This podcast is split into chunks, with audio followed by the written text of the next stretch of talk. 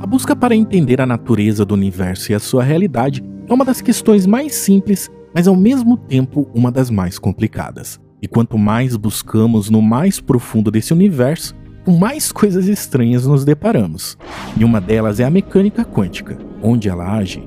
Uma realidade totalmente diferente da nossa é apresentada. Nela, o tempo deixa de fazer sentido, coisas atravessam coisas e conseguem ao mesmo tempo estar em dois lugares. O que parece coisa de ficção científica, na verdade é bastante real. E mesmo sem termos muita noção de como isso funciona, fazem parte das nossas vidas. E a busca por pistas para entender do que é e sobre o que o universo se apoia parece um caminho longo, mas a resposta pode estar na própria física quântica. Recentemente, em uma investigação bastante profunda, com a colaboração das mentes mais brilhantes da física atual e ajuda de computadores quânticos, estamos indo mais longe do que nunca para buscar o que pode ser o segredo do espaço-tempo do universo. E o que os físicos estão descobrindo pode alterar a nossa realidade para sempre.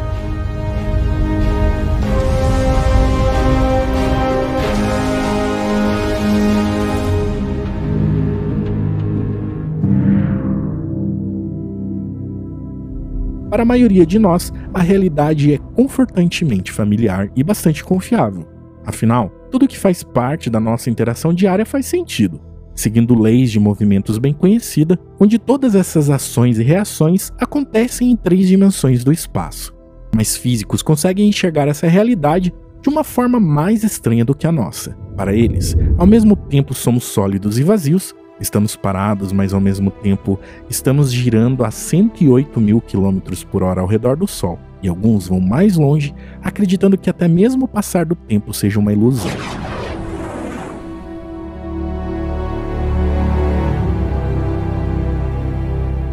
A busca para entender a realidade levaram os físicos além das aparências para tentar descobrir a maioria das leis fundamentais e suas estruturas que conhecemos hoje. Mas quando se trata de definir o que é a nossa realidade, a resposta se torna muito mais complicada. Realidade é um conceito filosófico que ligamos a algo que é real. Isso não ajuda, não é? não há como fugir do fato de entender que a realidade é um desafio assustador, mas isso não impede os físicos de buscarem do que tudo é feito. E por muitos anos eles abordaram essa questão com uma técnica simples, quebrando a realidade em pedaços. no Fermilab, um laboratório de alta energia em Chicago, nos Estados Unidos, é um dos lugares onde isso ainda acontece. Por lá, verdadeiros caçadores de partículas que contribuem para desvendar um pouco dessa realidade utilizam o Tevatron, um dos aceleradores de partículas mais poderosos dos Estados Unidos. Neste acelerador, eles conseguem observar uma realidade que, para muitas pessoas comuns como eu e você, ela poderia muito bem não existir, já que não conseguimos ver. Mas o que acontece há mais de 20 anos nas profundezas da Terra, dentro das instalações do Tevatron, que é basicamente um tubo a vácuo de 6,5 km, são algumas das colisões mais violentas do universo, onde no choque de duas partículas subatômicas, a uma velocidade próxima da luz, eles buscam encontrar nos destroços dessas colisões partículas minúsculas e indestrutíveis, que são elementares da nossa realidade assim como o trigo, que é um elemento essencial de um pão ou de um bolo. Neste método dramático, quando você colide um único próton com outro antipróton, você cria um ponto de energia e dessa única colisão você consegue gerar centenas de partículas diferentes que os físicos precisam identificar. E identificar quais partículas são elementares, isto é, essenciais para a construção de tudo que vemos, é um problema que atormenta a física há décadas e tem exigido uma união extraordinária entre a física e a prática. O primeiro problema que nos deparamos começou com os átomos. Quando os quebraram, descobriram que haviam pedaços de partículas ainda menores, e que depois ganharam o nome de elétrons, prótons e nêutrons. E quando os pesquisadores tentaram quebrar os prótons pela primeira vez, encontraram outra barreira, isso porque partículas pequenas necessitam de energias extremamente altas para se separarem, o que levou à construção de aceleradores cada vez maiores, resultando em equipamentos cada vez mais potentes, que por final revelou uma surpresa extraordinária. Quando estes pesquisadores realizaram as primeiras colisões, eles perceberam que não produziram apenas algumas partículas, mas centenas, mas centenas delas. delas. Tentando entender essa bizarrice que haviam presenciado, os pesquisadores então recorreram a gênios da matemática que até hoje tentam explicar isso. Um deles mora em Cambridge, Massachusetts, nos Estados Unidos, e que é considerado atualmente um dos maiores arquitetos da construção da realidade. E seu nome é Frank Wilczek, detentor do Prêmio Nobel em Física Teórica. O modelo que ele ajudou a construir é uma descrição detalhada dos blocos de construção do que a matéria é feita e as forças que os unem. Os teóricos que queriam uma simples descrição da natureza pensaram que estavam prontos para fechar o livro sobre as leis da natureza, mas ficaram totalmente empacados e tiveram que voltar aos estudos. Além desse enorme zoológico de partículas, uma nova camada da realidade havia sido descoberta. Então veio a dúvida: Quais dessas partículas eram elementares? Ao terem que explicar essa descoberta inesperada, eles imaginaram que talvez essas partículas fossem a combinação de algumas peças mais básicas. Esse conjunto ganhou o nome de partículas de quarks, resultando na descrição de seis quarks no total, sendo o Up, Down, Strange, Charm, Bottom e Top. Na época da sua descoberta, ninguém acreditava que elas eram reais, mas com o tempo pistas foram aparecendo e uma a uma dessas partículas foram sendo comprovadas. Mas a teoria ainda tinha dificuldades para encontrar a top, e a dúvida que ficou é se ainda não havia sido descoberta ou se realmente existia. Até que em 1990, Jacobo Königsberg focou nessa teoria aliada a experimentos no Tevatron, onde, segundo ele, esse quark deveria ser mais pesado que os outros quarks, e duraria apenas um trilionésimo de um trilionésimo de segundo. Com milhares de bilhões de colisões para tentar encontrá-los, a sua busca estava sendo extremamente difícil e dependia do perfeito funcionamento dos detectores de colisão. E assim, a equipe seguiu buscando durante quatro anos, em mais de 6 milhões de colisões, algum sinal desse quark. Até que finalmente, em 21 de janeiro de 1995, eles descobriram uma nova partícula. E essa partícula era o quark top. Depois de tantos anos, quando eles olhavam para os resultados, eles não conseguiam acreditar que tudo aquilo fazia parte da realidade. E essa foi uma das grandes descobertas científicas da história. Pois com a descoberta de todos os quarks, os físicos estavam finalmente a um passo à frente sobre o que é a realidade e do que tudo é feito. O estudo culminou no que conhecemos hoje como o modelo padrão de partículas elementares, sendo seis quarks, seis elétrons primos, os leptons, e quatro partículas que transportam a força. Juntas essas 16 peças compõem o mundo e tudo que existe que eu e você presenciamos ao nosso redor. E este foi um feito incrível, pois havíamos acabado de atravessar o nosso mundo visível para a camada invisível no mundo inferior além da nossa realidade. Você gosta do fato de que pode ver, do fato de que pode explicar? Qual é a mágica desses seis quarks? Qual é a mágica desses seis leptons? Por que seis? Enquanto físicos de partículas sonham com a simplicidade em explicar o universo, existe outra vertente totalmente diferente da física, que sempre se questionou se a realidade como a conhecemos pode ser considerada algo que existe onde nada é como parece. Essa região é um mundo da realidade quântica.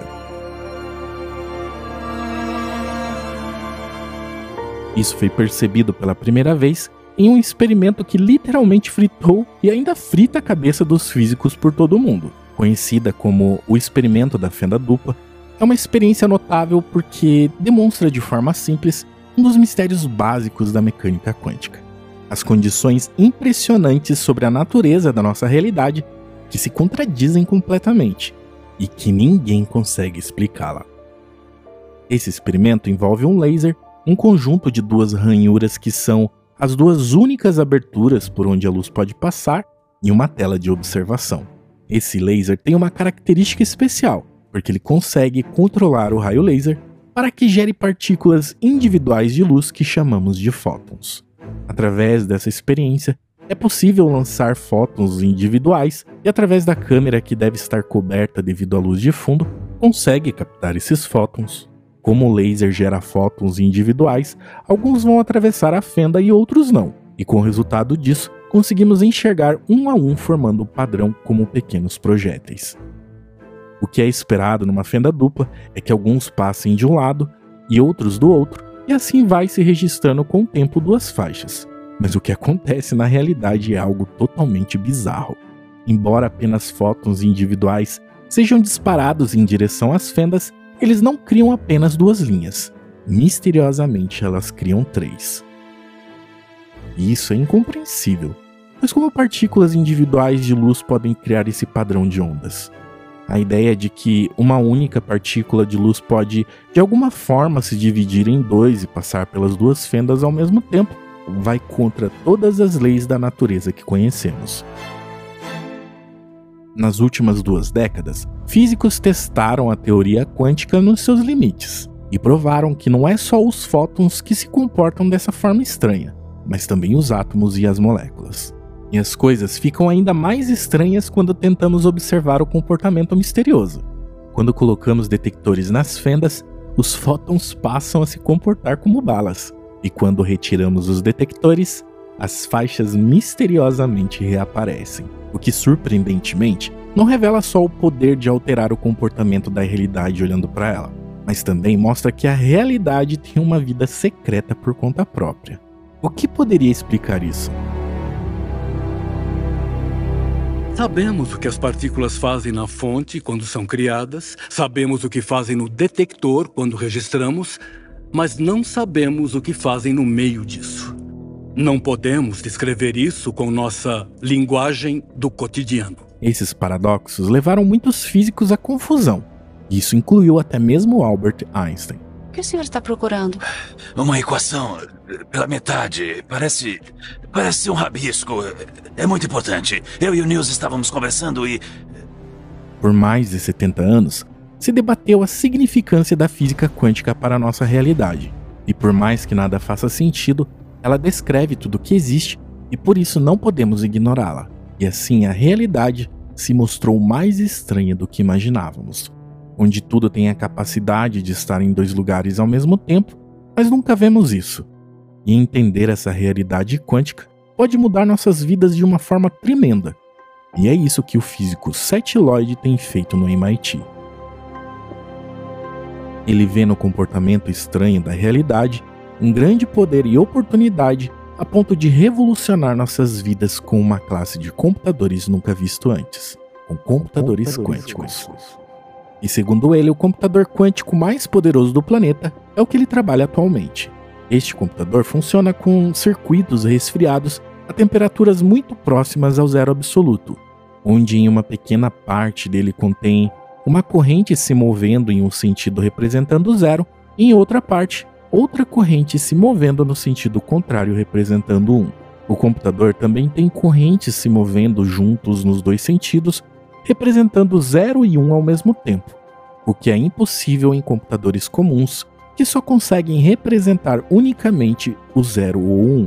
Agora junte esses bits multitarefas e eles ganham o poder de fazer um novo e vasto número de cálculos ao mesmo tempo abrindo novos mundos de possibilidades. A mecânica quântica é estranha, e os computadores quânticos usam essa estranheza quântica para processar informações de forma que os computadores normais nunca seriam capazes de fazer.